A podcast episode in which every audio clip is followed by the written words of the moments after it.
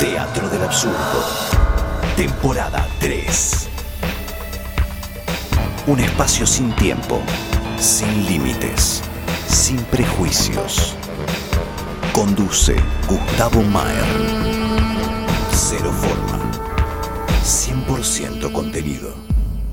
Bienvenidos amigos a otro episodio de Teatro del Absurdo, temporada 3. Muchísimas gracias por estar ahí acompañándonos. Agradecemos al público que tenemos en Argentina, en España y en Estados Unidos. Oh, estamos re Estamos en todos lados, sí, sí, sí.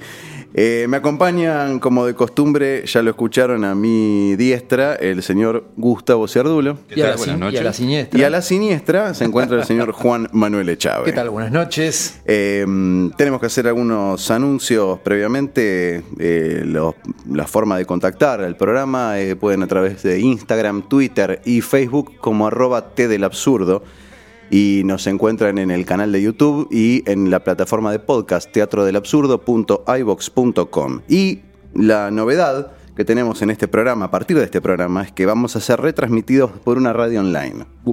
Sí, Guau, sí. Esperá que me atragante. ¿En Eh, sí, serio? tra- toma, toma tranquilo. Retransmitidos. Desde el sábado 6 de octubre vamos a estar retransmitidos. Este programa concretamente va a ser el primero que va a ser retransmitido por la radio online Ragnarok, que Wow. la encuentran en laragnarock.blogspot.com. Voy a repetir eso. La Ragna, R-A-G-N-A, rock.blogspot.com.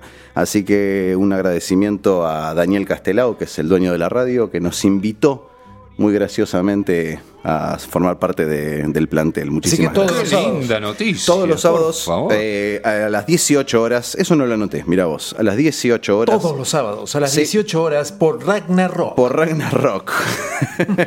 Muchas gracias Daniel Castelao. Bueno, y hoy tenemos dos invitados muy especiales. Eh, uno, primeramente, vamos a, a saludar al señor Norberto Maer, que es mi padre. Wow, Po- podés qué saludar más presente. cerca del micrófono. Buenas noches. Ahí está. ¿Por qué está mi viejo acá presente? Por, un- por varios motivos. Una que queríamos que esté, otra que eh, se nos canta y este porque ¿Y por qué vamos a estar por una radio online? Y aparte, claro, tenía que estar. Y aparte hay otro motivo que es eh, a través de él eh, nos contactamos con eh, nuestro otro invitado especial de hoy, que es el doctor Guillermo Maciotra, que se encuentra aquí embelesado, eh, absorto por toda esta presentación que acabamos de hacer. Es un poco larga, ¿no? Es un poco larga. Pero bueno, eran todas este, la- las. Son como dice- necesarias, Como dice, Dolina, como dice Dolina, este, nuestras próximas hazañas. Eh, es eh, el doctor Guillermo Maciotra, es revisionista histórico y es miembro del Instituto Nacional eh, Browniano. Y bueno, él mismo va a explicar un poquito más este, sobre de qué se trata el estudio que hace sobre la historia. ¿Cómo va, Guillermo? Muy bien, muy Buenas buenas, noches. noches. Gracias por la invitación. Me siento gratamente honrado de este espacio que me dan. Por favor. Yo soy un humilde investigador histórico y digamos que me introduje en la búsqueda de el tema del revisionismo histórico por algo que me pasó. Ajá. Estaba en tercer año de escuela secundaria y como muchos compañeros vimos que se saltaba del interinato de Viamonte violentamente a caseros. Ah, claro. Y no habían, o sea, escuchábamos como que hubo, estaba la dictadura de Rosas Sí. y, y- y alguna mención, alguna mención a la campaña del desierto, alguna mención, y ahí se terminaba el tema. Y después todos los temas se estudiaban sí profundamente. O sea, vamos a decirlo claramente, lo que es la, la historia argentina está ligada al virreinato de Río de la Plata, nace el virreinato con Ceballos, que le viene a poner un freno a los portugueses, porque los portugueses ya estaban en la banda oriental Claro. y pensaban cruzar el Río de la Plata y hacerse dueños de acá también, seguramente. Es un eh, Portugal se expandía, un- una nación de navegantes bien armados, eh, aventureros con mucha eh, capacidad de mm, ocupación inmediata y de desarrollo. No nos olvidemos que una de las últimas colonias que había en la India en el siglo XX eran las colonias de Dalmao y Boa, que eran las colonias eh, de Portugal en la India. Tal cual. No este- estamos hablando muchos años después de la Segunda Guerra Mundial. O sea que, y que la India las ocupó como se les antojó. Fueron un día y las ocuparon.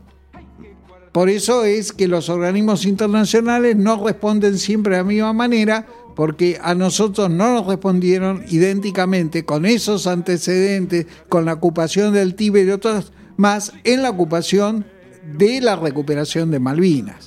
Pero bueno, ese es otro tema que... Pero No, no, el saltar violentamente, eh, nosotros eh, en este episodio histórico, en el desarrollo de la historia, bueno, a muchos de los que estábamos estudiando nos llamaba la atención.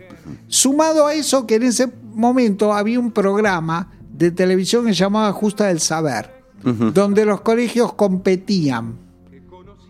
Y se formaban equipos de las distintas materias, había de lengua, de literatura Claro. y también, por supuesto, de historia argentina. Y me tocó eh, el placer, por así decirlo, de estar en contacto con el programa, no porque yo participaba, sino porque estuve en el grupo de apoyo. Nada más que eso, y yo estaba en ese momento en cuarto año de escuela secundaria, pero eso me obligó a estudiar mucho.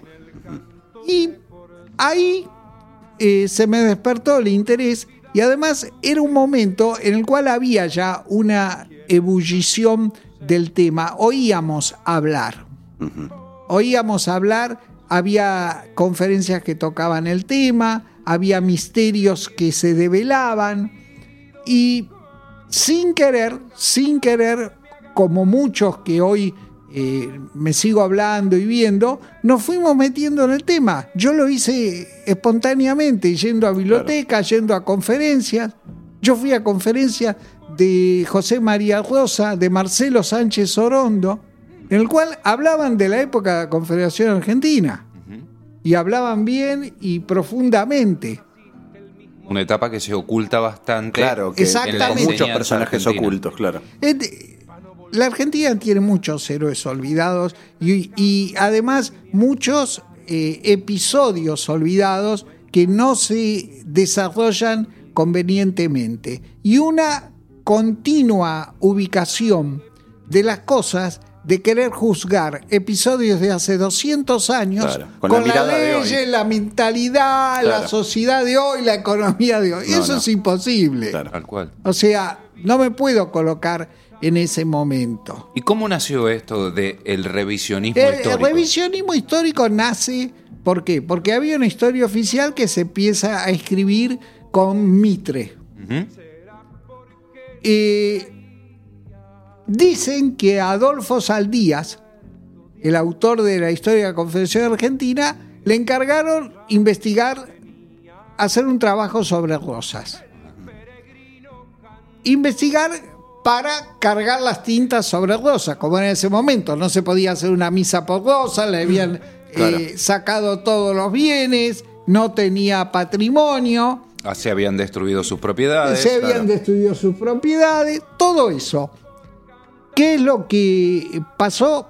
Saldías tomó contacto con quién? Con Manuela Robustiana Rosas, Manuelita Rosas, que tenía en su poder todo el archivo que se llevó, porque Juan Manuel de Rosas acá no se lleva metálico, no se va con dinero, se va con el archivo de su gobierno, porque él pensó que lo iban a quemar, y exactamente lo hubieran quemado, Sí, como sí. quemaron San Benito de Palermo. O sea, eh, a eso me refiero. Entonces, tomó contacto, empezó a leer la documentación y escribe un libro que se llama La época de Rosas y después lo perfecciona con la historia de la Confederación Argentina. En ese trabajo que hace profundo, se develan muchas cosas y se le prestan atención a lo que era la documentación. Por eso ahí se empieza a armar un poco la historia del revisionismo histórico. Claro. También con Pedro de Angeli, con Quesada, que también, eh, Quesada hijo, que también es otro que rápidamente toma contacto con la, con la documentación. Y ahí de esa búsqueda de documentos, de análisis de la correspondencia, de entrevistar a los contemporáneos que, de Rosa, se empieza a formar una idea de lo que había pasado en el momento. Tenía también este, Manuelita documentos de otra gente que no era Rosas Exactamente. eh, de la Valle. Sí, por supuesto, o sea, eh, eh, él se llevó toda la documentación. O sea, Rosas, vamos a decir, entra en escena en el año 20. Bueno, ¿Eh? entra mucho antes. Entra en las invasiones inglesas, Claro. pero eh, digamos que entra... Era muy joven. Claro. Y después, después entra con el alzamiento del coronel Pagola, que ocupa la casa de gobierno, y los problemas que hay en Buenos Aires de anarquía. Estamos en la anarquía de los años 20 y Martín Rodríguez le solicita la colaboración. Y él había hecho un regimiento de caballería irregular para protegerse de más que nada de los malones, ¿no? De los indios. De los indios, exactamente. Allá en San Miguel del Monte. Exactamente, así es. Y bueno, la característica que, que toma Rosa es algo denominado la ley y el orden. Claro. Porque el- los Colorados de Monte ingresan para establecer un orden y poder pacificar la ciudad de Buenos Aires, porque era caótico el tema. Y Rosas se convierte también en un hábil político, muy eh, hábil negociador, especialmente con los pactos de Cañuelas El primero. y eh, de eh, Barracas. ¿Por qué? Porque a- a- ahoga a la ciudad de Buenos Aires, donde está la Valle instalado, que está asediada, hasta que la Valle decide ir a verlo a él, donde él estaba, y bueno, ahí es donde empiezan a cambiar. Bueno, Hay pero eso, mucho- eso fue en Cañuelas. En O sea, Cañuelas. Y ahí está la mezclada la historia del dulce de leche. Pu- puede ser, Un poco. puede ser, puede ser, sí. Porque la Valle, pues le vamos a contar a la gente, la Valle se supone, según la historia, lo estaba esperando a Rosas en un catre de campaña y mm, la mujer que preparaba la negra, como le decían en ese momento, que preparaba la lechada, cuando lo fue a despertar a Rosas se encontró que en realidad estaba la Valle. Se pegó un susto, que mamita querida, eh, e inmediatamente llegó Rosas y... mm, eh, se pusieron a conversar. Igual no fue, fue- por lo que dice la historia, no fue en ese lugar, sino que se fueron a otra estancia eh, denominada La Miller. Caledonia. O, no, en- o la Caledonia, sí, Miller, o Sí, la estancia sí, Miller sí. o la Caledonia. Era Miller el dueño, está bien. Claro, Ah, y ahí claro. es donde firman un pacto para terminar un poco con toda esa ese- esos disturbios que había en la provincia de Buenos Aires, Y, y básicamente. la elección de un gobernador. Lo que pasa es que ahí forman como una alianza también. Sí. O sea, la forman con no Santa nos Fe. olvidemos algo. eh, eh, hay versiones que dicen que eh, Rosas y Lavalle tuvieron la misma ama de leche. Eran hermanos. Eran hermanos. especie de hermanos, claro, sí, sí. especie de hermanos. Hermanos de, de leche, por De decirlo leche, de alguna manera. así que- o sea, eh, comprobarlo Es no- imposible. No, No, hay no. documentación, pero sí es verdad eso. O sea, el, el- el- el boca a boca. Y también, y también es que eh, como cabeza del partido que se había formado el federal y del unitario, eh, en su momento tratan de resolver la problemática, ¿no? Que era muy, muy grave. Y en el pacto de Barracas, eh, porque el de Cañuela fracasa, porque la legislatura elige mal y no se respeta lo escrito, en el pacto de Barracas, acá eh, que es en Piñeiro, que en la quinta de los Piñeiro, que los Piñeiro eran muy prestigiosos y fueron eh, ahí también partícipe un par de sacerdotes, uno de los cuales era el presbítero Zabaleta, que era el deán de la catedral, que está sepultado en la Catedral de Buenos Aires, y que él, bueno, eh, facilitó las cosas de que se volvieran a reunir y armar la eh, elección para tener esa lista única que... Por eso es eh, eh, la otra aparición importante que tiene Rosas es en 1825 en el Parlamento de Tandil, cuando él va a reunirse con las tribus para hacer un parlamento. Y él participa, y él va solo, va sin custodia, va con una india amiga, la india Tadea, y siempre estos lenguaraces que hablaban los dos idiomas, porque él hablaba el pampa, sabía hablarle a los Había indios. aprendido, sí, y, ahí em- y ahí empieza algo que es el intercambio pacífico, ¿no? O sea, y el racionamiento, de darle racionamiento a las tribus amigas.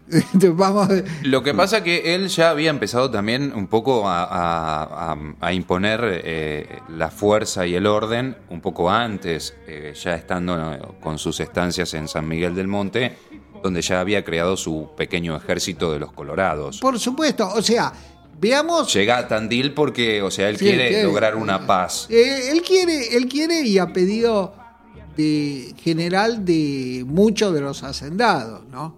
O sea, de tener una frontera estable. ¿Usted cree que eh, Rosas en realidad comenzó siendo un unitario y después se convirtió en federal? No, no, eso no. Yo creo que él eh, tomó algunas partes de los unitarios para evitar la disgregación del país. Yo creo eso. ¿Cómo es Porque, eso? A ver. y porque vamos a pensar en algo. Cuando le dan la orden a Belgrano de que retroceda a Córdoba, la desobediencia de Belgrano fue muy importante, Sí, porque plantó batalla en Salta y Tucumán. tal cual. Si hubiera llegado a Córdoba, los españoles estaban acá. Y no nos olvidemos de algo.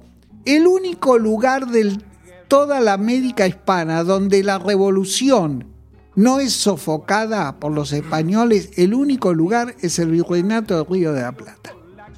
Porque en todos los otros lugares la revolución fue después floreció de nuevo, se recompuso, volvieron a la situación anterior, trabajaron, hicieron de todo. Fue exitosa, por Fue, decirlo de alguna manera. O sea, ya después fue una catarata, pero vamos a decirlo claro, el único lugar que se mantuvo fue en el Río de la Plata. Acá los españoles, pero lo sabio era que Belgrano tal vez se ha dado cuenta empíricamente de que se quería hacer un país ya más chico. La idea de Buenos Aires era ser un país chico. Y la idea era otra. O sea, porque si no se regalaba todo el norte. Porque se regalaba. Y la desobediencia de Belgrano es la que impide eso. Acá hubo muchas desobediencias históricas que dieron excelentes resultados. Hay que interpretarlo que lo que hizo Belgrano fue algo acorde con el pensamiento, como San Martín cuando se niega rotundamente en su absoluta coherencia política a intervenir en los conflictos internos. Y segundo, a, a venir con las tropas de Chile o venir con las tropas que estaban en Mendoza a pelear acá. Sí, sí, a frenar la guerra civil Y- que se había armado acá. Y cuando, y cuando al almirante Brown, en el crucero que va a salir con Bullar, a último momento le dicen que no salga. Con lo que fue ese crucero que llevó la bandera argentina por todo el mundo. Por lo menos por toda América. Se llegó a ocupar el Callao, Veracruz. Entonces, hay desobediencias que dieron excelentes resultados. Después los queremos juzgar, ¿no? Porque después le queremos juzgar la desobediencia y otras cosas más. Pero bueno, hay un libro de Américo Picagli, que es un historiador de San Pedro, que ha escrito la historia de San Pedro y tiene un libro que se llama Argentina violenta y contradictoria y que cuenta cómo nosotros nos masacramos entre nosotros, cómo nos matamos entre nosotros, ¿Cómo nos traicionamos entre eh, nosotros? cómo nos traicionamos también entre nosotros. Hasta hoy en día. Hasta Sí, hoy en día. Ahora, No gracias a nada. Dios, el revisionismo ha dado muchos frutos en muchos lados. Ya hay un instituto de estudios históricos, Santiago de Liniers, Ah, qué interesante. formado en Ensenada hace unos años. ¿Por qué? Porque Liniers es un héroe. Él trae las, las tropas de Montevideo para desalojar a los ingleses acá. Esto es la primera invasión. Los ingleses habían triunfado en la ocupación De Buenos de, Aires. de Buenos Aires. Él trae las tropas. Y como era francés, trae el famoso corsario Mordale, viene Cándido de la Sala, vienen otros. Y después, al año siguiente, los ingleses cambian la estrategia. Van primero a Montevideo y lo ocupan. Tal cual. Y cuando vienen acá se encuentran con, un- con una eh, eh, estructura armada que no les permite avanzar. O sea, porque ese sistema de callejones, zanjones que habla el, in- el ingeniero Doblas que había que hacer, se hace. Entonces las tropas inglesas quedan, se van dividiendo continuamente, no tienen Por un las solo... diagonales. No, Ah. no, no, no tiene un solo punto por donde entrar, se dividen, se dividen, terminan mal. Y la rendición de 1807 no solo significa que se rindió los ingleses acá, sino que al mismo momento se rindió en Montevideo y se fueron. Seguramente ya después iban a venir con otra invasión. De otro estilo. Vinieron después con ¿Qué otra sé? invasión. Por Vinieron eso. con la- con la- Buscaron la otra estrategia más inteligente. digamos. Después Claro. vinieron con la invasión de la invasión del, de- del agua, digamos, sí, con eh, la invasión al puerto de Buenos Aires, ya estando Claro. Rosas eh, como gobernador de la Por provincia de Buenos Aires. supuesto, por supuesto, pero esto es así. Yo no sé si, si vos en la escuela secundaria que fuiste trataban estos temas. Porque en mi escuela no los trataban, no se hablaban. No, no, no recuerdo. Hay mucha, hay mucha información que no. Que nunca llegaba, que, Nunca- que no sí, era. porque generalmente el tema rosas, cuando eh, nosotros comúnmente en el colegio, era el tirano, lo que hablábamos Claro, hace claro, rato claro. era el tirano. La el- imagen que te dejan es esa. La imagen de, de un tipo que era, era duro, que era difícil, que, que tenía el pueblo de alguna manera eh, mal. eh, bueno, un tipo que sometía, con un carácter fuerte. Esa, esa era la imagen que teníamos. Y llegamos a la conclusión, hoy hablando con él, que este, era porque había perdido, ¿no es cierto? O sea, como no logró eh, estar donde tenía que estar, o sea, él se fue a Inglaterra. Además, los ganadores lo que intentan después es borrar toda la imagen. Este, en lo inmediato, imagínate que toda la influencia que pueda tener política Claro. pueda quedar en, en- en- en gente que puede continuar tomando esas banderas. Es castigado, Claro. es este. Claro, que después lo llevaron inclusive a épocas donde ya no tenía sentido esa persecución. Claro. Pero bueno. Lo que pasa es que eso ya- ya-. Bueno, ¿cuándo empezó a estar en los billetes? Rosas A partir de los en 90. el 90. eh, con la época de. Yo no lo tenía de- visto de- hasta ese momento. Y, pero ¿por qué razón entonces es eh, tomado como un villano? La- o sea, como Bueno, un, dictador. Bueno, acá Hay- estaríamos comparando la, la- la historia oficial con Bueno, el, el eh, parte de acá- revisionismo. Acá estamos eh, en el tema del revisionismo que hay muchos autores revisionistas que ya trabajan en, en el principio del siglo XX. Está García Mellit, que está Irasusta, está Ibarguren, los hermanos Irasusta, está eh, Escurra Medrano, están toda una serie de eh, Busaniche, fundamental, para, que ha escrito la historia argentina, un santafesino brillante, que ha escrito una historia argentina remontándose al tema de las misiones jesuíticas, que muchos empiezan por ahí. Ese tema también lo vio Leopoldo Lugones, que de alguna manera fue un revisionista. Leopoldo Lugones eh, tomó las banderas después del revisionismo, como lo tomó Estanislao Ceballos, como mucho más que de origen liberal, aceptaron la eh, tesis de que no había sido tan malo ese periodo de gobierno y que la Argentina estaba en una posición diferente. Lo que pasa es que eh, es, es muy curioso porque eh, cuando hablamos de historia, o sea, son tantas las versiones que circulan de todo, eh, en líneas generales. A mí en el colegio me enseñaron que nuestro primer presidente, siempre lo cuento. Hace eh, tres años que lo vengo escuchando Claro, decir esto. Sí, sí, porque, o sea, fue lo que me impactó como a usted le impactó eh, Claro. el tema de Rosas. O sea, eh, para mí el presidente fue eh, Rivadavia. Y yo mucho tiempo después, ya siendo mucho más grande, me di cuenta de que eso era mentira. Eh, que era según quien lo contara y según donde estuviera posicionado en la historia. No, sí, él, se basó en una constitución unitaria que era inaplicable en el No, momento. no, pero tampoco fue el presidente porque la República Claro. Argentina no era República No, no. Argentina, Claro. sino que estaba dividida, estaba- teníamos la- el, el río de la No. Plata y las provincias. Entonces, lo que acá lo que acá ha surgido de base de investigación son varias cosas. Primero que en este periodo que está en el gobierno Juan Manuel de Rosa pasaron muchísimas cosas. Claro, a eso iba. Y no solo que pasaron muchas cosas, sino que, digamos, es ancestral y a Argentina y los argentinos les gusta mucho eso de lo... eh, de, de borrar el paso de la historia y de borrar, como siempre ocurrió esto, lo hacían los egipcios, eh, donde el perdedor era borrado Sí. directamente, Sí, sí, sí. eh, o sea, se borraba el símbolo de su tumba. Y acá siempre ha pasado lo mismo. Todo lo que ha correspondido a la época de Rosas, como a otras épocas, eh, más que nada en Buenos Aires, ¿no? Eh, ha sido borrado de la faz de la ¿Cuánto tierra. tiempo estuvo oculto el ataúd de Facundo Quiroga en la Recoleta? Sí. Uf. Muchísimos años. Bueno, ¿Y el eh, de justo, justo Urquiza uno- era?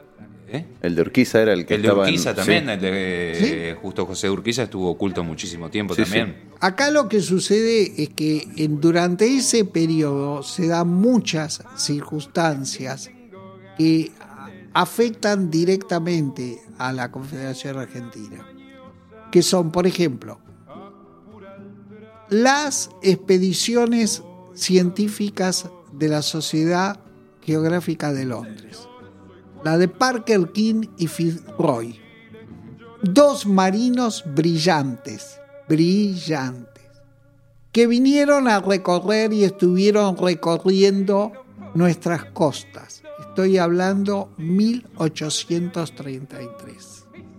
Que también en 1833, en Médano Redondo, donde Rosa tenía el campamento de su columna en la expedición al desierto, ¿quién aparece? Charles Darwin. Sí.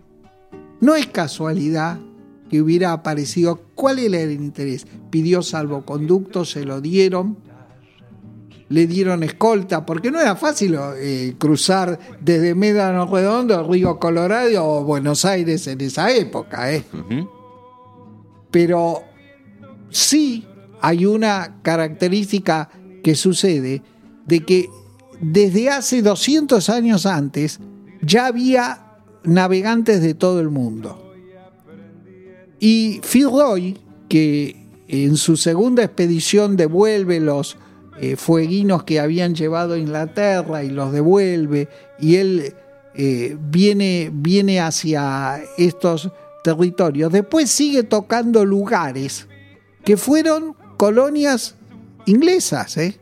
O sea que fue un... Bueno, un- algunos hi- historiadores eh, mencionan eh, a Rosas como, como un- un- una persona que en su corazón siempre quiso ser inglés.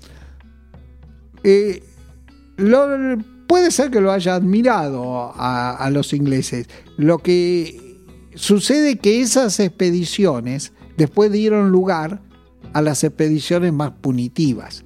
Porque la época de Confederación Argentina, la Argentina, nosotros nos olvidamos, no sabemos, que soportó la guerra con la Confederación Peruana Boliviana, que el mariscal Santa Cruz, aliado por el rey de Francia, que quería reconstruir el imperio francés, que se metieron en Argelia, se metieron en, en México, porque eso es verdad. O sea, ellos de golpe aparecieron, los franceses ocupando, también estuvieron puntualmente viniendo hacia estos territorios y hicieron pactos nefastos. Fructuoso Rivera, el caudillo oriental, Fructuoso Rivera, del Partido Colorado, del Partido Colorado, ¿qué hizo? Hizo un pacto con Santa Cruz. ¿Para quién? Para perjudicar a Argentina. O sea, eh, eh, veamos algo. La, guerra entre Chile y, Argentina contra la Confederación mm, Peruana Boliviana fue originada exclusivamente por el mariscal Santa Cruz. A él se le ocurrió esa invasión. No, lo de la provincia de Tarija fue una excusa un poco. Pero él quería que todas las provincias del norte argentino pasaran a la jurisdicción boliviana. Eso era incluso...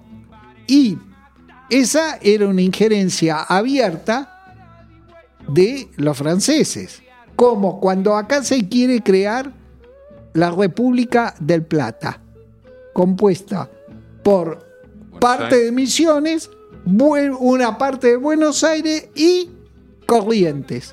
Ellos querían después, como vieron que con Buenos Aires no podían, eh, eh, seccionar del territorio argentino la Mesopotamia. Y un hecho fundamental, Urquiza y Echagüe dos veces derrotan la secesión de Corrientes. A Genaro Verón de Astrada lo derrotan en una derrota tremenda y a Francisco, no me acuerdo el nombre exactamente, de Madariaga, también lo derrotan, diez años después. O sea, porque siempre era separar el territorio, siempre era el objetivo de ingleses, franceses, era ese. Y nosotros enfrentamos esas dificultades y cómo las hacemos con la, eh, la característica de que en la Argentina, como siempre, como un corcho que flotó en el agua, la Argentina utilizó bien la guerra de recursos. Porque el camino de Alto Perú era imposible para atacar, porque entre los errores cometidos en las campañas de Alto Perú y el terreno y las poblaciones y los españoles no podíamos. Pero sí podíamos un par de escuadrones bien armados que formaron después un regimiento que eran los infernales de Güemes, podían tener a raya a los españoles. Y eso es obra de Güemes y de Burela, que los dos armaron esa estructura con gauchos que los empezaron a, entrenar en una lucha de recursos. Por eso digo que se aplicó el criterio de lo que había que hacer y se hizo. En eso la Valle también participaba. Por supuesto, sí. Exactamente. La Valle, la Valle quiso invadir, invadió la provincia de Buenos Aires y le fue muy mal. Sí, también, eh, o sea, lo, fusiló a Dorrego eh, y como consecuencia, después también él, ahí es donde pierde eh, la ciudad de Buenos Aires y donde pierde su batalla con Rosas. lo que pasa que le iba a hacer una pregunta. Cuando hacen revisionismo histórico, el tema de la palabra gaucho. ¿A qué remite? ¿A qué remite? Porque yo cuando reviso un poco la historia y leo, eh, llego a la conclusión de que, es mi opinión, de que el gaucho, o sea, era el empleado, el, o sea, el trabajador del campo, eh, la mano de obra, lo barato. Em, y Rosas eso sabe utilizarlo muy bien. Y creo que Rosas, eh, cuando se lo pone como caudillo o como gaucho de la Pampa, eh, de la provincia de Buenos Aires, no era un gaucho, sino que era y se había convertido ya en un hábil, por decirlo en palabras de hoy, empresario. Yo creo que todos los caudillos, en general los caudillos, eran todos gauchos, porque todos montaban bien, todos conocían bien los secretos del campo, todos se dedicaban acá, en esta zona del virreinato de Río de Plata no había metálico, había tierras. No había, eh, no había oro, por así decirlo. Había tierras. Y en cuanto a los, los caudillos, eran, eran toda gente. Eh, y además, otra cosa, el, el caudillo o el patrón de estancia, como lo quisiéramos llamar, o el gobernador se vestía a lo gaucho, pero con un emprendado diferente en su caballo, o sea, vestía rico, el rico estanciero, pero vestía a lo gaucho, no a la esencia de levita. Yo no lo veo a los, a los caudillos vestidos de, libe- de levita. Porque O sea, él, eh, por, eso, por eso digo que eh, para mí el concepto de gaucho es eh, la simbiosis que hubo en el hombre de campo con parte del hombre de la ciudad que adoptó todos los procedimientos porque y de los suburbios eh, fue tomando las características del campo, pero en la ciudad vivían gauchos también. O sea, yo lo que creo es mi impresión, que el, el gaucho no es solamente el gaucho bruto. O sea, que no sirve para nada, ni nada por el estilo. El gaucho se daba cuenta de las cosas. Si no, no hubiera habido los desbandes que hubo con las tropas en Basualdo y en Tonelero en la guerra de la Triple Alianza, donde le dijeron que iban a pelear contra los brasileños y después le- ellos se enteran que van a atacar a Paraguay. O sea, si, si, no, si no se daban cuenta adelante, o sea, Lo que pasa es que esas batallas son interesantes porque son batallas contra, eh, eh, por lo que dice la historia, contra dictadores. En el caso de Paraguay, eh, López. En el caso de Rosas y de su derrocamiento, o sea, porque las provincias la estaban pasando mal y sufrían también eh, lo que él hacía ya en su segunda gobernación. por el bloqueo. Sí, por el bloqueo. Pero sin y- embargo, estaban eh, económicamente Argentina estaba creciendo en ese momento, tenía una ley de aduanas importantísima. pero creada por Rosas. sí, con el sistema de tornavías. O Lo sea, que pasa es que también voy a disentir un poco, porque Rosas, o sea, te- llega al gobierno de, de la provincia de Buenos Aires y él ya tenía su puerto, el de Ensenada, donde él enviaba ya porque su estaban ganado. los saladeros ahí. Claro, porque tenían y los en saladeros. Atalaya también. Y tal cual. Y él ya enviaba su ganado a Europa, especialmente a Londres. Eh, y después él se apropia de la aduana y crea la ley de aduana y perjudica mucho al interior. Porque, o sea, Urquizas eh, fue un soldado de Rosas en sus comienzos. Eh, lo que pasa que después se pone en contra de Rosas porque no le permitía ni navegar ni traer la carne ni lo que salaban en Entre Ríos. Ni le permitía tampoco venderle los 20.000 o 30.000 caballos que tenía él preparado para venderle a Brasil. Claro. O sea, eh, eh, eso, eso también. Y ni le permitía el negocio del oro. Eh, no, tampoco se lo permitía, como tampoco le permitía... eh, Vamos a decir una cosa, Urquiza era la primera espada de Rosa, junto con Pacheco, con Mansilla, eran las primeras espadas que tenía Rosas. sí, O sea, fue en un momento que él da un giro total, atraído y seducido por Brasil. sí bueno, pero, pacta- pero antes también lo había tenido con, con Paz, o sea, porque Paz manejaba, o sea, digamos, Paz es el primer unitario Sí. contra el cual tiene que luchar Rosas. Sí, pero a, a Paz lo tiene después prisionero, pero con una libertad absoluta. O sea, no es que eh, cae, cae prisionero Paz y eh, nadie toma la posta. Paz hace delegar en la Madrid. La Madrid se convierte, porque la Madrid también es fluctuante, a veces es federal, a veces Eh, es... a eso, a eso voy, porque eh, eh, cuando uno revisa la historia se da cuenta de que todos eran fluctuantes, o sea, o eran unitarios, o eran federales, o van pasando Alvear, de uno al otro. Alvear no era unitario. Sí, Bueno, y, y no fue eh, embajador argentino en Sí. Estados Unidos. sí, sí, sí, sí, peronistas. Claro, no, no, menos mal que estaba pensando, menos mal que no pasa todo esto ahora, ¿no? ¿Cómo? ¿Cómo? No, no, no, pero esto es así, o sea, eh, En realidad pasa, pasa. Desde el día pasa que- cero.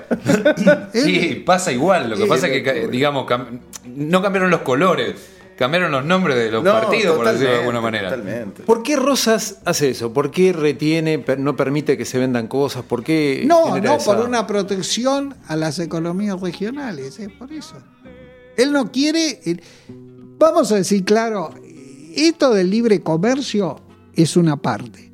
Acá lo, lo principal que tenemos que entender es que el concepto de ríos internacionales en ese momento estaba en desarrollo. Los ríos internacionales, pensemos si en ese momento nosotros íbamos a ir a navegar por el Támesis sin práctico, sin permiso y sin práctico inglés. O por el Sena. ¿Podíamos hacerlo? No. Imposible. Imposible. Pero es llamativo porque ni siquiera hoy se navegan los ríos que tenemos. ¿Cómo? Hoy no se navegan los ríos. Bueno, En nuestro país, ¿no? Eh, es muy llamativo en el mundo, es muy llamativo como en Argentina, en el 2018, los ríos no se navegan. O sea, solo tenemos una navegación del río de la Plata hacia eh, Campana o hacia Rosario.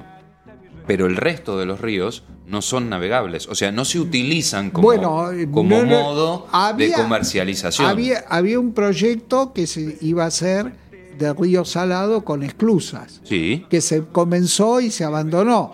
Eso, eso es como los ferrocarriles transversales. En la Argentina tuvo ferrocarriles transversales. sí, sí. El ferrocarril que salía provincial de La Plata y que llegaba a Mirapampa, que era el paralelo quinto, la- el límite entre La Pampa y Buenos Aires, era un ferrocarril transversal. El que salía de San Pedro, el eh, de Petri, llegaba hasta Recife también. Había muchos de esos ferrocarriles que competían y que los ingleses le tenían terror a esos ferrocarriles. Y los franceses también. Claro, bueno, pero el ferrocarril, o sea, eh, digamos, eh, en la época de Rosas No existía. no existían. No, no. Pero, o sea, el- los ríos no se navegaban para la comercialización de las economías regionales. Cosa que estamos hablando, a ver, para situar un poco a la gente, ¿no? Estamos hablando de 1829 y estamos en el año 2018 y por- Argentina no navega igual. sus propios ríos. Bueno, eso, eso. o sea, eh, por el ferrocarril, claro, por vamos- los camioneros, vamos a decir una por el- cosa. pero no los navega. vamos a decir otra cosa. Mucha de la bandera que navegan los ríos, eh, el río Paraná y el río de la Plata, es bandera paraguaya. Sí, Muchísima. sí. La mayoría. Sí, sí, sí. O sea, yo hice un viaje eh, en barco ya hace 16 años de, eh, hasta Rosario y me quedé impresionado. O sea, ya en esa época eran todos buques eh, y muchos también ni hablar de las banderas de beneficio que existen desconocidas de, de estas islas estados que es eh, un- una pequeña isla que le da bandera a buques por un criterio de utilización. Pero eso eh, saldría un poco de este contexto. Yo lo que más quisiera hacer desarrollo si nos podemos ver es que simultáneamente con el gobierno de Rosas pasaron varias cosas que son realmente graves, porque 12 años de bloqueos colonialistas, acá vino la diplomacia de las cañoneras, acá inventaron los ingleses y los, eh, los franceses el tema de la navegación de los ríos y que ellos querían navegar como si fuera su casa y esto no, es, no era así. Después venían el tema del comercio y aún así, vamos a decirlo con claridad, la expedición que remontó Río Paraná en 1845, cuando llegó a Corrientes, aparte de la fiesta, ¿qué negocio hizo? Ninguno. Segundo, llegaron a Paraguay, este, era todo pobrísimo, no pudieron vender. Y cuando volvieron, comprendieron la gravedad, la gravedad de meterse en un territorio hostil, porque la estrategia de correr y golpear de Mansilla, Vitro, Pacheco, que esperaban a los buques en Tonelero, en San Lorenzo, tuvieron, tuvieron pérdidas importantísimas. No quisieron saber nada, los buques se incendiaban con la carga que traían. Sí. Esto. Bueno, lo mismo pasó con el- en el río Uruguay, o sea, en Entre Ríos. O sea, eh, eh, pasó en los dos ríos más importantes Y que sí, tenemos. el, el- el fenómeno, el fenómeno que nosotros eh, tenemos que ver es que acá la Argentina tuvo 10, 12 años de guerra del Paraná, probada. Sí. ¿Por qué? Porque Fructuoso Rivera le declara la guerra a Argentina. Sin embargo, en muchas ciudades de Argentina tiene, está la calle de Fructuoso Rivera, ¿no? Garibaldi. Es como Sí, muchos Garibaldi. otros nombres. Claro. Sí, sí, sí. Garibaldi, ¿no? ¿Cuál? La ¿Qué? estatua de Garibaldi Ah, también. sí, sí. Claro, Bueno, claro. Ahí está, ahí está Ahí el está. tema, ahí está. Como Coe había fracasado, Coe era un marino que había peleado a las órdenes de Brown, después se fue a pelear con Fructuoso Rivera, le fue mal, y viene Garibaldi. Garibaldi se embarca en una aventura de remontar el río Paraná. Tal cual. 1842. Mes de julio se lanza. Previamente había atacado poblaciones ribereñas al mejor estilo pirata. Saqueo. Remonta porque quiere llegar a Corrientes. Cuando enfrenta a la barra de Martín García, él va con bandera, con bandera argentina. Y cuando está ahí cerca, cambia la, La cambia. bandera. Esto hecho está probado. Para so- sorprender, habrán creído que era la nave de Brown y todo. En ese momento se forma una escuadrilla acá. Brown tiene 64 años. Pensemos 64 hace 150 años. ¿no? Era como Muy tener bien. 180 hoy en día. Está- ay, más o menos. Claro, sí. Eh, Brown arma de la nada y lo sale a perseguir. Y después lo termina derrotando en Costa Brava, Sí, en el límite entre Corrientes y Entre Ríos. tal cual. Y a Garibaldi solamente Brown le puede perdonar la vida, porque lo dejó huir, porque la actuación que tuvieron los marinos argentinos, Cordero, los hermanos Cordero fue brillante. Brown le termina regalando su espada a Mariano Cordero, que después fue almirante en la Argentina. Y toda esta situación tiene un correlato con toda la formación de gente que hubo en la Argentina, porque ¿cómo operaban los granaderos? Los granaderos eran un regimiento de caballería liviana de un gran empuje, de un gran empuje que actuaba por sorpresa. En la mayoría de los casos a sable y a veces a sable y lanza. No usaban mucha arma de fuego. Esto es así. Lo están todos los libros puestos de la historia. Esa generación que arma San Martín de oficiales, Olavarría, Necochea, eh, Lavalle, son todos brillantes jinetes, pero aparte muy buenos conductores y, de un empuje tremendo.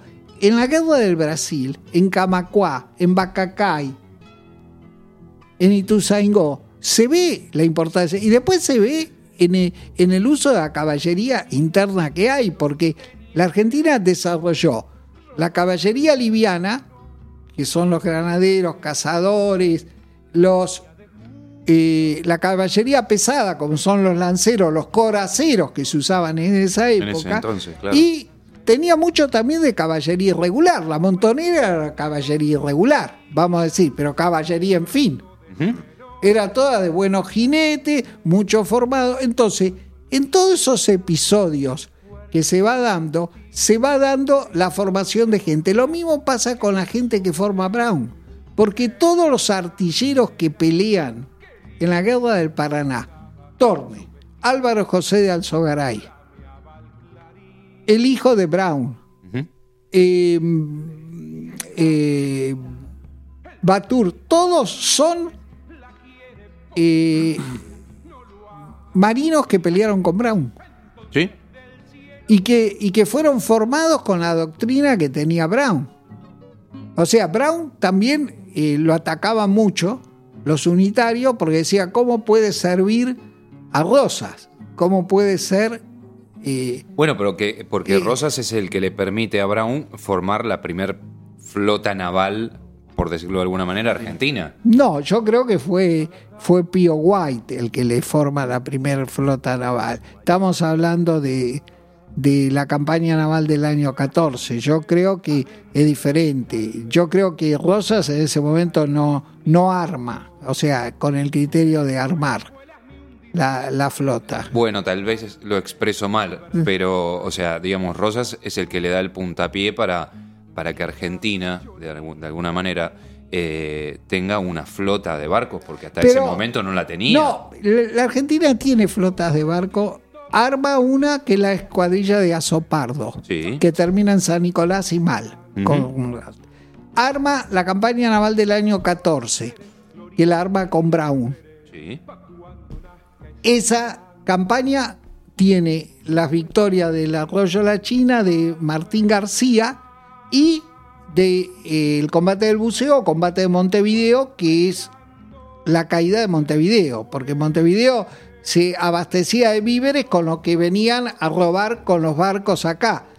Al- Bueno, pero ahí también, ah, capaz que el- le pifio, pero ahí también está la de combate de los pozos. No, pero el combate de los pozos es en la guerra de el, contra el imperio brasileño. Combate de los pozos ah, claro, eh, es mucho es- después, sí. Es mucho Sí, sí, después. Sí, es mucho después, está bien. Pero ahí, ¿qué pasó? Ahí terminó la campaña naval, terminó la campaña naval y los buques se desarmaron, ya los españoles no eran peligro y se recurrió a la estrategia de corsarios. Hay un libro excelente que se llama El Corso Platense que habla, o sea, eh, de los corsarios, que, que uno que conseguía corsarios era Martín Jacobo Thompson, que estaba en Estados Unidos, contratando los Clippers, contratando para, para que vinieran para acá y pudieran, o sea, eh, establecer un sistema de ataque a las líneas de abastecimiento que tenían los españoles. O sea que la Argentina ahí salió eh, adelante, pero a lo que me quiero referir que cuando aparece la guerra con el Brasil, a quien habían contratado era Ramsay, marino inglés. Ramsay cuando vino acá y vio los barcos que había y la poca tripulación que había, Se quería volver. le recomendó a Brown. Le dijo, no, están bien Brown. Sí, sí. Igual lo interesante, perdón, ¿no? Lo interesante en la historia es cómo, cómo esas personas, como San Martín, como Brown, que no tenían nada que ver con nuestro país, o sea, vinieron de, de Europa eh, y se instalaron y trataron de sacar adelante toda esta tierra inhóspita, ¿no? Por decirlo de alguna manera. Sí, seguramente. Y cómo eso, o sea, creo que es como... eh, a, a mí me hace doler mucho la panza, porque... eh, eh, sí, porque, o sea, uno lo piensa hoy, cuando revisa un poco la historia, que es apasionante, y más la historia argentina, cuando la revisa y cuando lee y cuando busca esas, esas perlitas que tiene la historia argentina, se da cuenta de que hoy vivimos lo mismo Sí. que se vivía hace 200 Con años. otro nombre, pero es lo Con mismo. otro nombre, con, o sea, antes eran los ingleses o eran eh, los portugueses, hoy eh, son los norteamericanos, eh, mañana el FMI, o sea, y siempre sigue estancada en el mismo lugar, eh, donde, digamos, la clase dirigente, no importa de qué bando sea, eh, borran lo anterior, Sí. o sea, borran lo Bueno, del gobierno anterior. Todo el, el avance. Y la- la- viene lo la modernidad, por decirlo de Claro. alguna manera, ¿no? Que es una, una palabra que, que- que pa- parece nefasta para nuestro país. Eh, Sí, arranca de nuevo el y vuelve a arrancar de nuevo algo que es interminable ya hace 200 años seguro. Y lo peor de todo es que cuando escriben la historia te hacen La dudar. escriben claro, al claro. revés, Claro, claro, la ¿no? O la la escriben a favor Al de... final terminás no creyendo en nada. No, Lo que pasa es que se que vuelve como confiar en muy la difícil de los porque inmediatos. se vuelve muy difícil porque yo creo que la época de Juan Manuel de Rosas es apasionante tanto por las cosas buenas que él ha hecho, porque eso es indiscutible, como por las cosas malas que ha hecho. Lo que pasa que lo que queda siempre del perdedor o del vencido es lo malo, no lo bueno, en líneas generales. Yo siempre Hable- digo que hable- dentro, hable de- don Juan Manuel. dentro de 50 años yo siempre digo que vas a agarrar un libro de historia y vas a decir Mauricio Macri, un gran estadista que... Sí, sí, no, es no, así. es- No, yo me, Decime, Juan. me quedo, me quedé en, en la historia cuando hablaba de los bloqueos, de- del beneficio al, al comercio regional, al a- el tema de, de no vender productos afuera, lo del oro, demás. Mm, No sé, me generaba una curiosidad muy grande eh, esta decisión. Por eso pregunté por qué lo hace, por qué hizo esto, por qué hizo lo otro Rosas. Vuelvo a Rosas, pero quiero ir para el lado de la personalidad si desde el revisionismo histórico hay algo más intimista, Sí. digamos, más personal, de cómo era él, qué clase de persona era él, eh, cómo, cómo actuaba, cómo era como ser humano, digamos. Hay Él algo. era, él era muy sumiso él mismo a la ley. Y él lo decía, hay que ser sumisos a la ley. La ley y el orden. Una de las cosas que, que él primero en la primera gobernación hace es pacificar la campaña. Por ejemplo, por ejemplo, toda la cantidad de carromatos que estaban en las esquinas del campo que vendían bebida de dudosa procedencia, de altísimo graduación alcohólica Sí. y que era muy nocivo. Entonces, eh, y segundo, el- la prohibición de que en lo- los sábados y domingos o los días domingos se utilizara el cuchillo, fueran con cuchillo porque se terminaban matando entre el alcohol y Sí, sí, alguna dama y lo demás era así. O sea, la ley y el orden, él era pulcro, eh, era un hombre que trabajaba muchas horas. Muchísimas. Dormía muy poco. Mu- dormía muy poco, dormía muy poco y que tenía, tenía el criterio de que eh, las grandes aventuras se podían hacer, porque la expedición al desierto era eh, un problema que había y que había que encuadrarlo, la ruta de los manzanos. Porque, ¿qué es lo que pasaba? El sur de Chile era realista. El último reducto que quedó realista fuerte fue Talcahuano. Sí. Las tribus indígenas pelearon del lado realista. Cuando empieza la guerra a muerte en Chile después de Maipú y se eliminan los últimos refugios que había realistas, empiezan a fluir tribus desde eh, Chile por los pasos hacia el territorio nuestro. Y además de eso, con eso vienen muchos resabios del ejército. Los Benavides, los Pincheiras. Los Pincheiras querían establecer un territorio propio. Los Pincheiras eran todos eh, con grupos de suboficiales y algunos oficiales españoles. Los Benavides, los Maldonado. Porque la frontera en 1825, 1830, 1840, 1850 no era una división tajante, acá está el blanco y acá está el indio. No era así, porque los que fracasaban en alguna revolución o en algún ataque se refugiaban en las tolderías. Los Baigorria, los Sá, los Videla, que eh, fracasaban y entonces vivían, o sea, Baigorria eh, tuvo un hijo que fue cacique, Baigorrita, con, con una india. O sea, eh, y era un coronel del ejército. O sea, la- la frontera, esto es como en la reconquista española o como muchos episodios más. En la reconquista española, no todos los moros estaban con el Islam o con, con los moros. Y no todos los cristianos, los reinos cristianos estaban, estaban, la iglesia. estaban Iban y venían. iban y venían. Claro. Acá, de- acá Bueno, hubo un gobernador no hace mucho en la provincia de Buenos Aires que prohibía las fiestas a, a partir de las 2 de la mañana. Los boliches bailables no podían abrir. O sea, tenían que cerrar. no lo Después- tengo presente, ¿no? Y después fue presidente. Ah, o sí. sea, ahí sí, Sí. sí, por esas cosas de la vida fue presidente. Tenía un gran cerebro. Eh, Sí, sí, sí, sí, Para no nombrarlo. Claro. Dual, ¿no? Claro. Cerebro dual.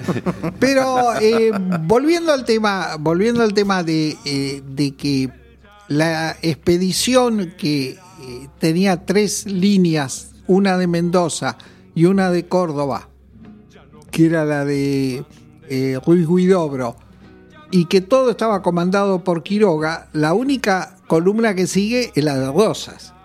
Porque Rosas arma la expedición en serio, o sea, le, pone y lleva además mucha eh, tropa indígena. Porque él tenía indios, ya en ese momento estaba claro que había indios, amigos, que eran los que vivían alrededor de los fortines, de las ciudades, que estaba ahí, aliados que recibían el racionamiento y eran aliados, y los enemigos. Bueno, pero, pero- el que era enemigo, y en esto redondeo la idea, no es que eh, después, después eh, Chocorí, que era un enemigo, se iba y bueno, yo quiero hablar, quiero arreglar, quiero, quiero, quiero estar. Esto, esto es más sí. o menos así. Lo que pasa es que ahí, justo eso- en, en esa etapa que usted menciona, eh, eh, hay un personaje muy importante, que es eh, eh, Sarmiento, en toda esa etapa.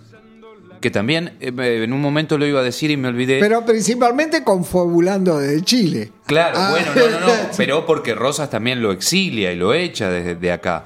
Pe- eh, Y ahí iba a decir dos cosas. Eh, uno de los pocos libros que, que tiene la historia argentina justamente es Facundo, eh, eh, del siglo pasado, que digamos... Antes siglo. Ante- claro. Eh, que es bastante interesante por lo que él cuenta, Sarmiento, ¿no? Y, de- y habla de Rosas, que es Sí. mucha crítica Hay a quien, Rosas. dice, hay quien dice que el libro él lo llama Facundo, pero porque no se animó a llamarlo Juan Manuel. Eh, Sí, tal cual, tal cual. Eh, eh, justamente a eso iba. A eso iba. Eh, yo lo que estaba mm, buscando también es porque dicen que hay una, una versión de ese libro eh, mm, donde Valentín Alsina hace una crítica y le pide a, a Sarmiento que no lo publique el libro. Hay dos versiones del libro. Y aparentemente esa, esa versión de, de Valentín Alsina está eh, en el Museo Sarmiento, que no sé dónde está. Estoy buscándolo, no sé, o la Biblioteca Sarmiento, no sé dónde. Frente a la plaza Belgrano. Ah, ¿no? ¿sí? Ajá. Sí, sí, sí. Sí, sí, porque dice que ahí hay una copia que incluye la carta. Después Sarmiento hace una segunda publicación justo de ese libro e incluye esa carta donde Valentín Alsina le pide que no publique ese libro. Eh, y después Sarmiento, siendo presidente que hace una segunda edición, eh, coloca esa carta en esa, en esa edición del libro de Facundo, que es Facundo, Civilización y Barbarie. Eh, y, y ahí es interesante porque eh, él habla mucho de Quiroga eh, y habla mucho de Rosas eh, en ese libro. Como, digamos, algo de la historia, ¿no? Que uno lo puede leer y puede cada uno sacar sus conclusiones. Porque no hay mucho eh, en lo que es. No, eh, hay que verlo, hay que verlo en, en la etapa. O sea, Quiroga tiene una etapa en los llanos sí. y otra etapa en la ciudad de Buenos Aires, porque él después vive acá. Sí, sí, Rosas familia. lo trae y- y él, él está acá. él vive acá. Vive acá en Buenos Aires y va conociendo. La prueba está que él cuando eh, muere, muere por. va a hacer una misión al norte, eh, pero sale de Buenos Aires. Sí, sí, sí, queda los- y- atrapado en, en Córdoba. es que, eh, ese, eh, por eso, a eso eh, me, quiero, me quiero referir después, eh, más adelante. Pero volviendo al tema de la expedición al desierto, la expedición al desierto eh, iba a cortar la ruta y casualmente a terminar con el eh, tráfico tremendo que había de ganado para llevarlo al otro lado de la cordillera. Y hay un punto que es desconocido, que simultáneamente se hizo la expedición científica Descalzi. Descalzi, Descalzi, era un marino que había hecho la exploración del río Bermejo. Y le encargan la exploración de los ríos Negro y Colorado en simultáneo con el avance.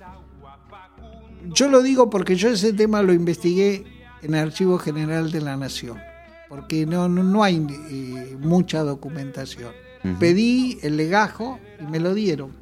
O sea, uno va al archivo con unos días de anticipación y lo consigue. O sea, eh, quiero, quiero el legajo de Calci y de la expedición y lo que hizo Descalzi que llegó hasta la isla Choel Choel. Y mucho se navegó a la sirga, con canoas que se llevaban a, a la rastra desde la costa o se ataban y a un árbol y se iban arrastrando, investigando y llevó dos marinos de un nivel excepcional, que eran Torne y Baturs, dos eh, marinos de Brown que eh, hicieron la campaña esa. Por eso que hay muchos episodios que han sucedido en simultáneo, en concomitante que quedaron totalmente en el olvido. Descalzi tiene una calle, creo, por Villa Soldati de tres cuadras nada más.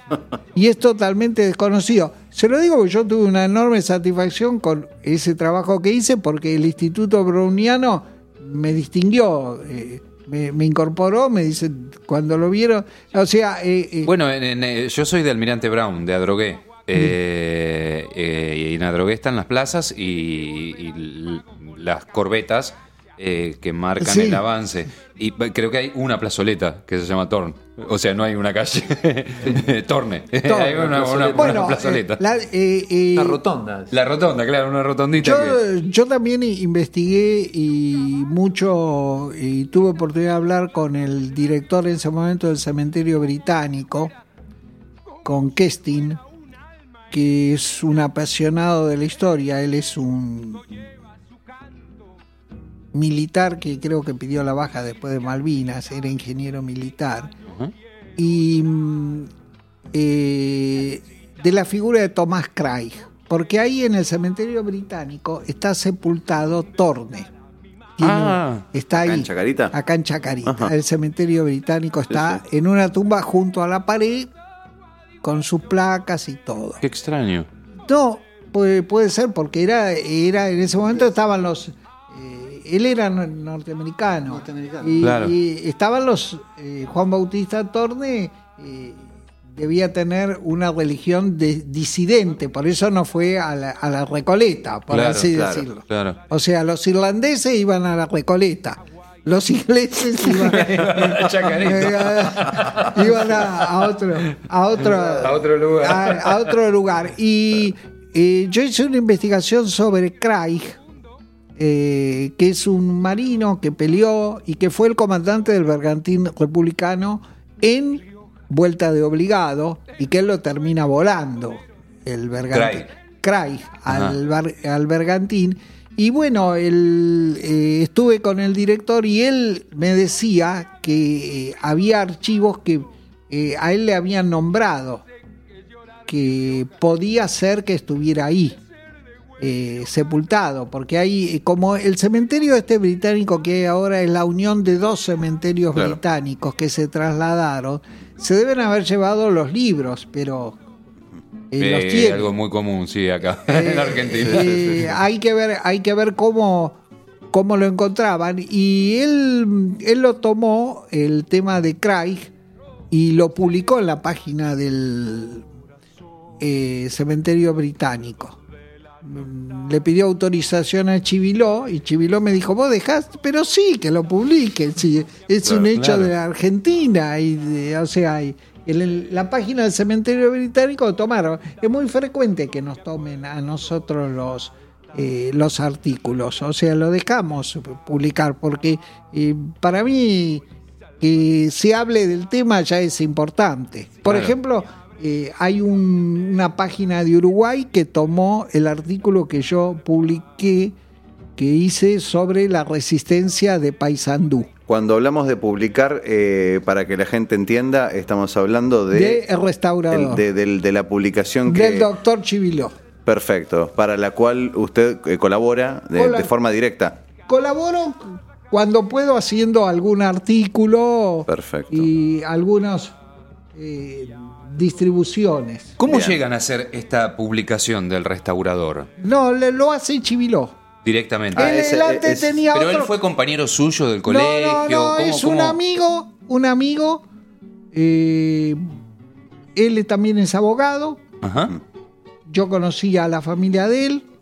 Él y el hermano, eh, el hermano que ya falleció, también era revisionista, revisionista histórico. Y anteriormente Chiviló tenía otra publicación que se llamaba El Gran Americano, que también era del mismo tenor. Y búsqueda de episodios desconocidos de la historia. Por eso hablamos de los héroes olvidados de las luchas por la independencia, la soberanía nacional y la libertad.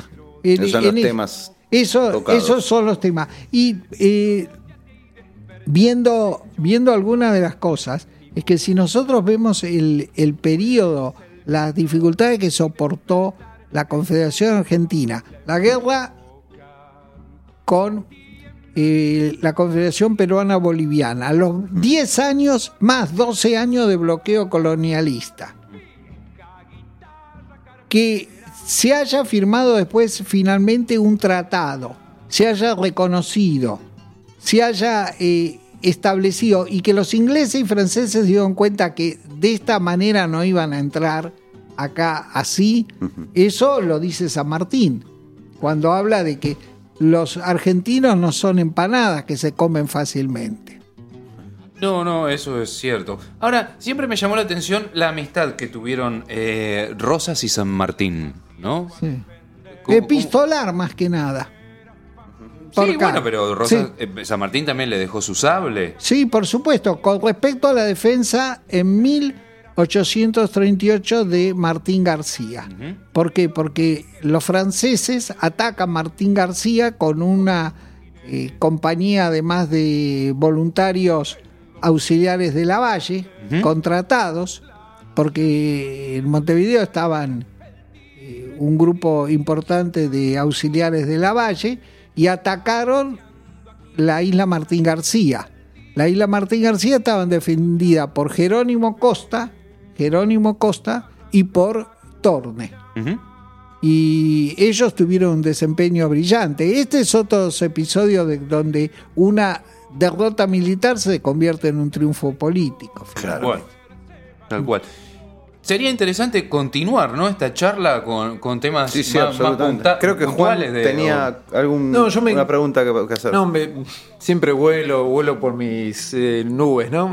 Pero me empecé a imaginar cómo serían los orígenes de Rosas, cómo empezó su vida de política, cómo arrancó como soldado, eh, cómo era su familia, de dónde. La, la- la familia era una familia riquísima, Exacto. riquísima, con, y se casó con otra mujer rica. Y sus primos también eran ricos. ¿Qué? Y los primos eran Y ricos. los primos, los anchoreros, eran ricos también. Hay una historia, puede ser, capaz que me equivoco, pero lo consulto porque no, no lo tengo muy claro, de que él tuvo como una enemistad con, los, con la familia, con el padre, Él y se, que fue. sí, sí, Y se eh, claro, sí, Él posiblemente. se emancipó de los padres. Porque no quería, se sacó el, el Ortiz. Ah, él, él era Ortiz es- de Rosa. La tumba de él. La Se reveló de La ellos. familia es Ortiz de Rosas. Sí, sí, sí. Eh, sí, y, se sacó la S. Eh, digamos, perdón, la Z y se puso la S. La S, Claro. por eso. Y, y se reveló por alguna razón, por Era Dice, Juan, porque no Juan quería que Manuel Domingo, casara. ¿no? Juan Manuel Domingo Ortiz de de Rozas, con Z. Ah, mira. Ah, por una cuestión Yo sentimental. pienso, me, me parece que era porque no quería que se casara. También dicen que le engañó la madre, porque cuando se Sí. casó con... eh, Con la encarnación. claro, con la encarnación, le dijo que estaba embarazada eh, a Sí, la madre. creo que sí. Eh, Para y la poder madre se casarse. enojó un montón, sí, porque sí, no sí. quería que fuera ella. No, no, no, no, no, Ah, en absoluto. por no, ahí no era quería. la cosa. No, no quería, porque se casó muy joven aparte. Sí, muy joven. Bueno, Eh, cerca de los 20 años, una cosa Sí. así. Ese entonces era bastante común. Era común eso, Sí, era sí, sí, habitual. claro, era Sí, común. Y, y a los 20 años ya era un hombre. Eh, Claro, no, claro. no, no, no. Él, eh, él sabía todas las. Sí, Combatían a los 13 años. Claro, claro, claro. O sea, Agarraba él, el cuchillero él- de él ya temprano. estaba trabajando, o sea, manejaba los campos y, y- y el ganado eh, de los Anchorena, básicamente. Ahí es donde, donde Pero empezó. los, los soldados, los soldados eh, este, tenían una- El entrenamiento arrancaba. Sí, sí, sí. temprano. entre- bueno, eh, en la historia, cuando uno lee, él creo que fue a los 13 años que se metió en el, en el eh, Migueletes. Eh, Exacto. Tenía 13 años, N- no duró mucho porque después, o sea, se terminaron un poco las luchas acá, los ingleses se corrieron eh, y él se dedicó No, a... no, y el 25 de mayo él está ausente, ¿no? Claro, claro, claro. A lo que voy es que a raíz de esta emancipación temprana, entre comillas, porque en esa época ya era un hombre, una persona de 20 años era un hombre, a pesar de eso, él como que se reinventó, empezó de la nada, de no tener nada y terminó También, siendo. también hay que ver que el núcleo familiar y mucha gente dice que cuando él estaba haciendo la campaña del desierto, hay mucho que ver de la actitud de Encarnación Escurra acá en Buenos Aires manejando la parte política. Ah, o sea, tuvo un apoyo por parte de la mujer para. Total, una... la mujer era la, digamos, no sé cuántas hermanas, pero era una de las eh, más prominentes hermanas de la familia Escurra. La otra era Josefa Escurra, que fue la mujer de Belgrano, con el cual Belgrano, eh, o sea, eh, eh, Nos guste o no, la mujer siempre fue muy importante en la sí, historia sí, sí, argentina. Veamos, veamos algo que eh, es claro en este momento, que se, ha escrito en libros y todo. Eh, Pedro Rosas y Belgrano era un coronel del ejército, que era el hijo de Manuel Belgrano y que lo crió Juan Manuel. Y que después le dijo que él no era el padre, que era el padre era el general Belgrano porque Josefa Escurra eh, vivía en la casa con ellos, residencias, y, o sea, él se crió ahí.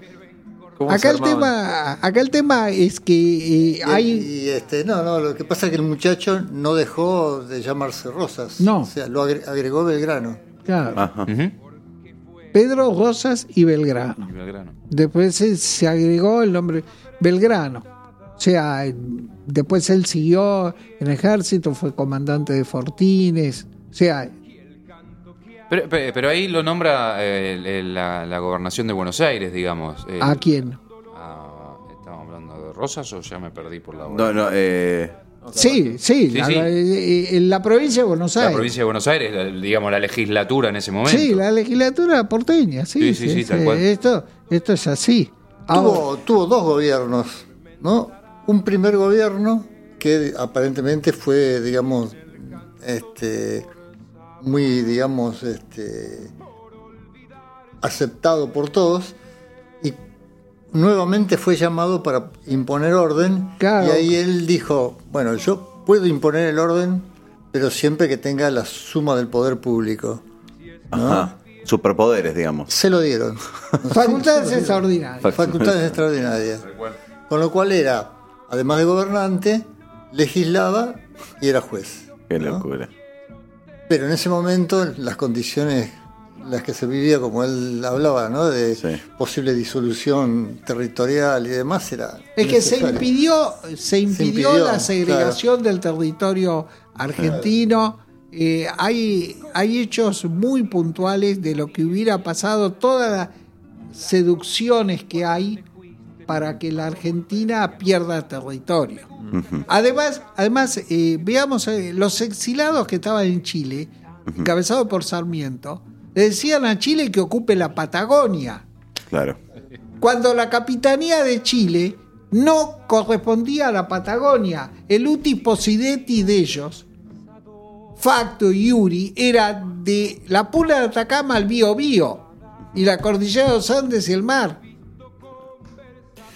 O sea, Yo- sí. Sí, están a- eh, no hablan ustedes dos. No, no, no. yo- tremendo, la verdad. Yo, yo iba a decir justamente que a Dios gracias que tuvimos el aporte de mis conocimientos esta noche Sí, para sí, charlar claro. estos Oh, temas, ¿no? Te hablaste todo.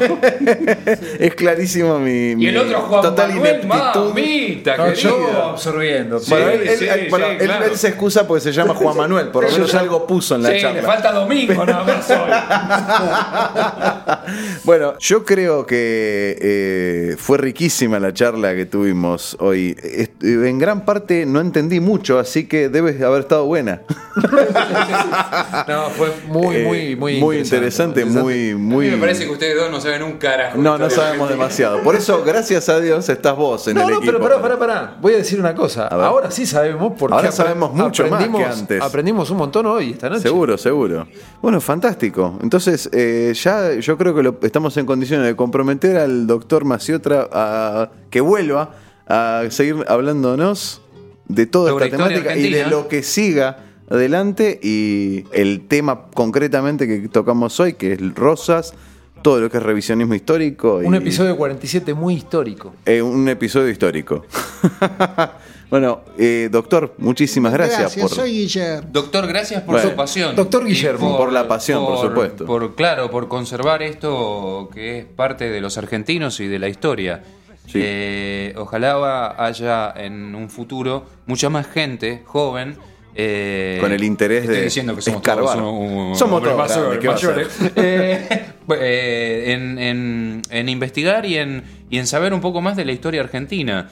Y, y- Y en hacer un poquito de fuerza en, no que, en que no sigamos repitiendo ciertas cosas. Porque hay que destacar una cosa, la curiosidad de un chico de 14 años, Guillermo Sí, de sí, 14 años, 14. que tenía la curiosidad de, de- de no encontrar nada en un momento histórico de, la, de. Argentina y le prendió esa, esa curiosidad que hasta hoy en día la sigue cultivando, Sí, sí, la sí, sigue alimentando con es cosas notable. admirable. Pero lo independientemente de lo particular, les digo algo, porque yo he dado conferencias eh, sobre el tema de soberanía nacional, Sí. sobre el tema de la guerra del Paraná, diversos temas históricos en algunos colegios, en bibliotecas, en eh, centros de jubilados, por así Sí. decirlo, que a veces se interesan, y